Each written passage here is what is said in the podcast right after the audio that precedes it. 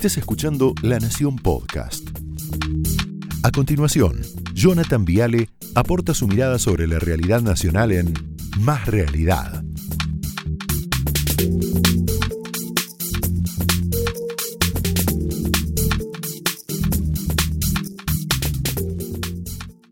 Dice Nicolás Maquiavelo sobre el príncipe, básicamente, más vale ser temido que ser amado, nunca mostrarse vulnerable, nunca, y lo más importante, no entregar a los amigos, Alberto, no entregar a sus hombres, porque si vos entregás a tus hombres, entregás el alma al diablo. ¿Qué acaba de hacer el presidente de la Nación hace instantes? Rendido. Entregó a su gente. Entregados, número uno, Santiago Cafiero, lo sacó de la jefatura de gabinete, lo mandó de canciller puesto menor, al lado del cargo que tenía. Felipe Solá lo sacó de la Cancillería, pobre Felipe se enteró en pleno vuelo. Nicolás Trota lo echó del Ministerio de Educación, hombre de Santa María, ¿cómo debe estar Víctor? Juan Pablo Biondi, su mano derecha, su amigo incondicional, lo echó de la Secretaría de Comunicación y Prensa. Sabina Frederick lo sacó, la sacó del Ministerio de Seguridad.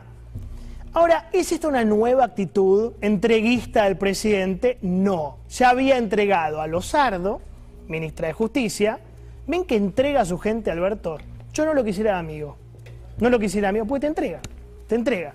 María Eugenia Bielsa, ministra de Vivienda. Nielsen, presidente IPF. Quiere decir que el presidente no tiene ningún problema en entregar a su gente, lo cual para mí habla de un liderazgo pavoroso. Mala persona.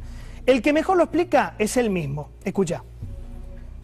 Hay una serie que muestra realmente cómo funciona la política. Es una serie hecha en tono de comedia y es extraordinaria. Y su, acaba de salir hace unos meses atrás su última temporada y es maravillosa. VIP. Es la historia de una vicepresidenta que se queda con la presidencia y a partir de allí todos los personajes que giran en torno a ella existen en la política.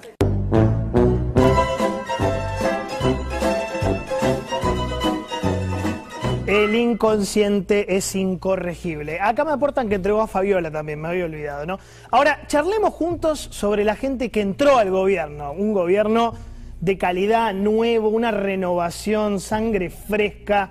Es impresionante. Mira, Juan Mansur, jefe de gabinete, Santiago Cafiero, canciller, Aníbal Fernández, ministro de Seguridad, Julián Domínguez, toda gente nueva, viste, que aporta, Jaime Persic, ministro de Educación, Daniel Filmus, ministro de Ciencia y Tecnología, bueno, Juan Ross. ¿Quién es Mansur en 30 segundos? Mira este video. Tenés que poner a alguien que lo escuche. Exacto. Tenés que poner a alguien que lo escuche, que lo entienda, después hacemos lo que nosotros queremos. ¿Escuchaste? Porque fue muy cortito. Mansur le dice a Frederick, ¿sabes lo que tenés que hacer vos?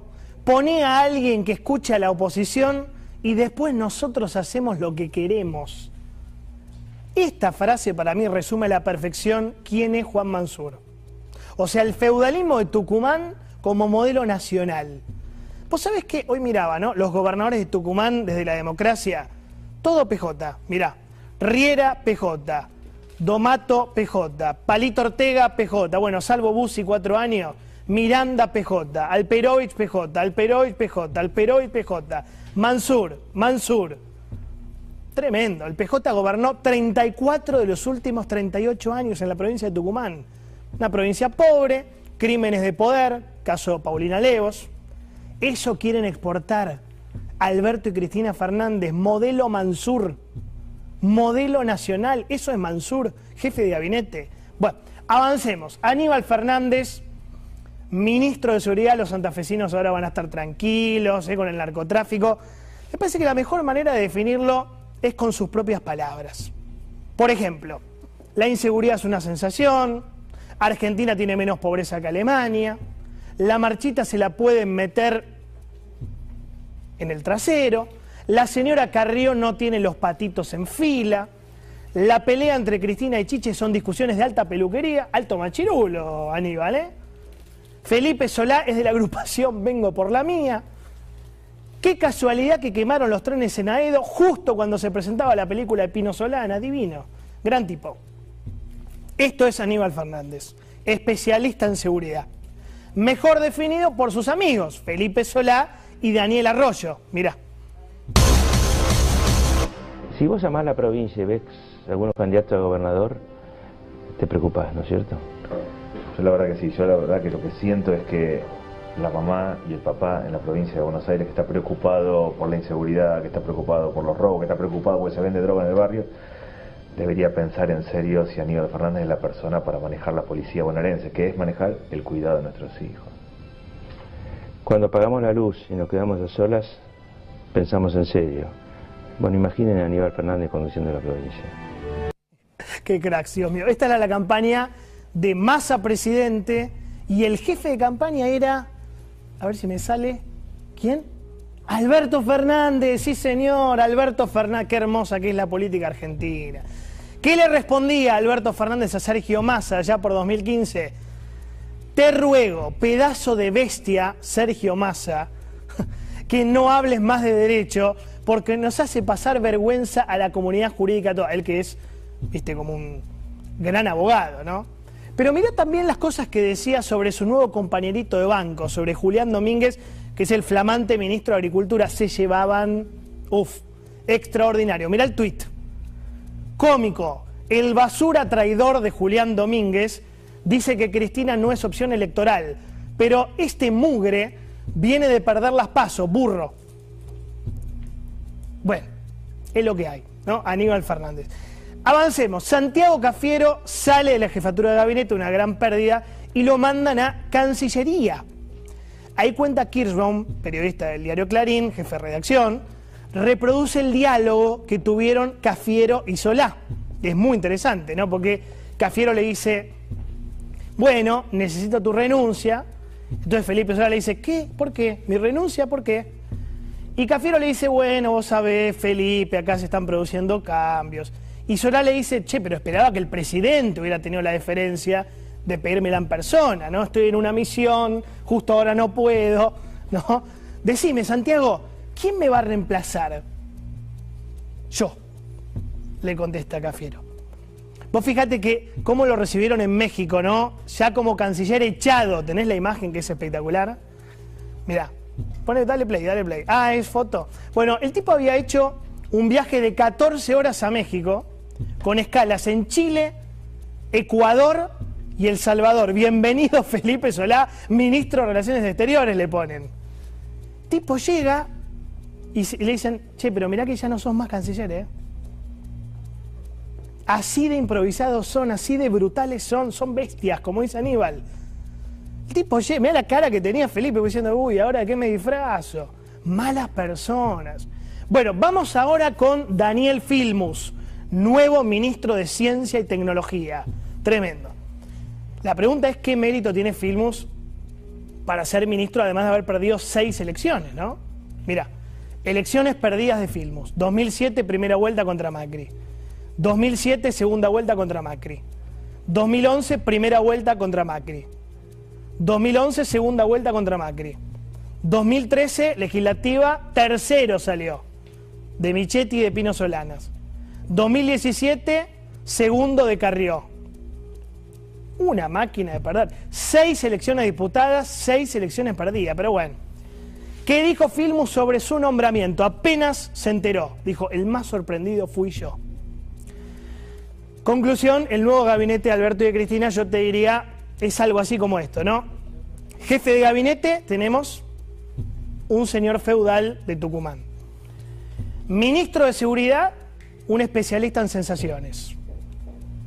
Ministro del Interior, un chico que armó una crisis institucional con una carta hecha con un bloc de notas. Ministro de Defensa, un ex guerrillero. Cancillería, un pasante sin experiencia. Ministro de Economía, un muchacho que no puede echar a un subsecretario de Energía. Ministra de Salud, una persona que no vio 17 vacunados VIP en su propia cara. Ministro de Cultura, el director del, del, documental ese tan lindo de Santiago Maldonado, ¿no? Estaba bueno. Ministro de Ambiente, bueno, una persona que le gusta dar correctivos. Ministro de Desarrollo Territorial, un intendente que jura ante una nena de 8 años. Esta gente conduce la Argentina. Harto evidente que ni el presidente, ni la vicepresidenta, ni el gabinete están a la altura. Es un gabinete rancio, viejo, oxidado, es un gabinete que atrasa 15, 18, 20 años. Fueron a buscar varones con B larga, varones, ah, porque no hay muchas mujeres, ¿eh? después lo hablamos con Carolina, varones peronistas con experiencia porque saben que las papás arden. Fueron a buscar veteranos curtidos de horrible reputación porque saben que el país está pasando la peor crisis de su historia. O sea, conclusión, estamos ante el gato pardismo. ¿Qué es el gato pardismo? Esto. Cambiar para que nada cambie.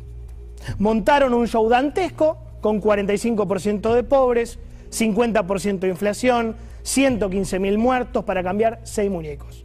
Y vaciar de poder todavía más a un presidente que es Pato Rengo, que le quedan dos años sin gabinete, sin poder, con crisis política y sin gabinete. Pero ellos saben bien que no perdieron por el gabinete, ¿eh? ojo, perdieron porque es un gobierno antipopular. ¿Quién lo dice? Ellos mismos, la kirchnerista, escucha, Fernanda Vallejos.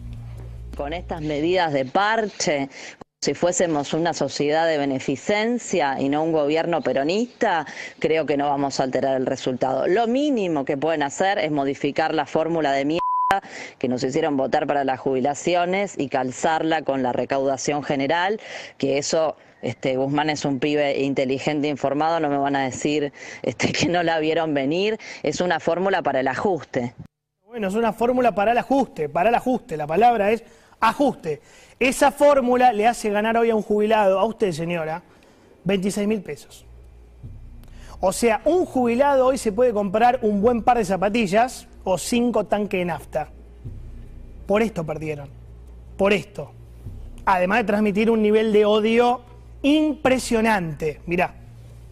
Dicen los porteños que no saben lo que es ni siquiera plantar una planta de lechuga y nos quieren venir a indicar a nosotros lo que tenemos que hacer. Ellos, los zánganos que viven del esfuerzo y del trabajo de todo el pueblo argentino. Acá el zángano porteño, ¿eh? Te recuerdo lo que dijo el año pasado el presidente de la Nación sobre Infran. Mirá, Gildo es uno de los mejores políticos y seres humanos. Se nota, ¿eh? Gran ser humano. Gran ser humano. Ese odio que tienen en las venas a los porteños lo vienen transmitiendo hace rato, ¿eh? yo me acuerdo cuando Silioto, el gobernador de La Pampa, divino, buen chico también, dijo, a la Argentina que trabaja le sobran porteños. O cuando Rodríguez A, cómo olvidar, el gobernador de San Luis, dijo, el porteño es insoportable, terrible, yo viajo a Europa, traigo el virus y chupame huevo. Se cree que va en la primera clase del Titanic, pero que él no se hunde. Gran tipo Rodríguez, ¿eh?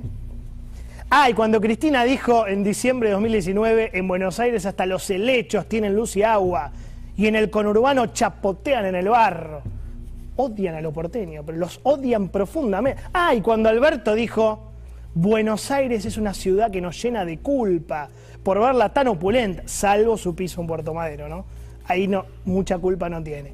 Son una máquina de odio, una máquina de generar odio.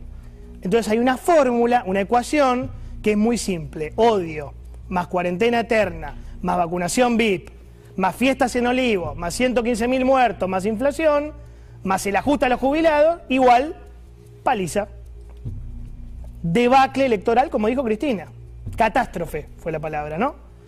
Ahora, ¿cuál es la solución según Aníbal Fernández? Mirá lo que dijo hoy ya como ministro de Seguridad en funciones. Dijo, hay dos cosas que no me gustan tibias. El mate y el peronismo. Bien. Lo veo al presidente con la lanza en la mano. No, no, Aníbal. Nadie quiere al presidente con una lanza en la mano. Lo único que estamos pidiendo es una brújula para saber mínimamente a dónde vamos. Opiniones libres, hechos sagrados. Señores, bienvenidos.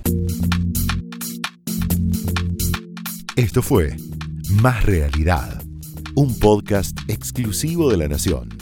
Escucha todos los programas de La Nación Podcast en www.lanacion.com.ar. Suscríbete para no perderte ningún episodio. Estamos en Spotify, Apple Podcast, Google Podcast y en tu reproductor de podcast favorito. Seguí escuchando La Nación Podcast.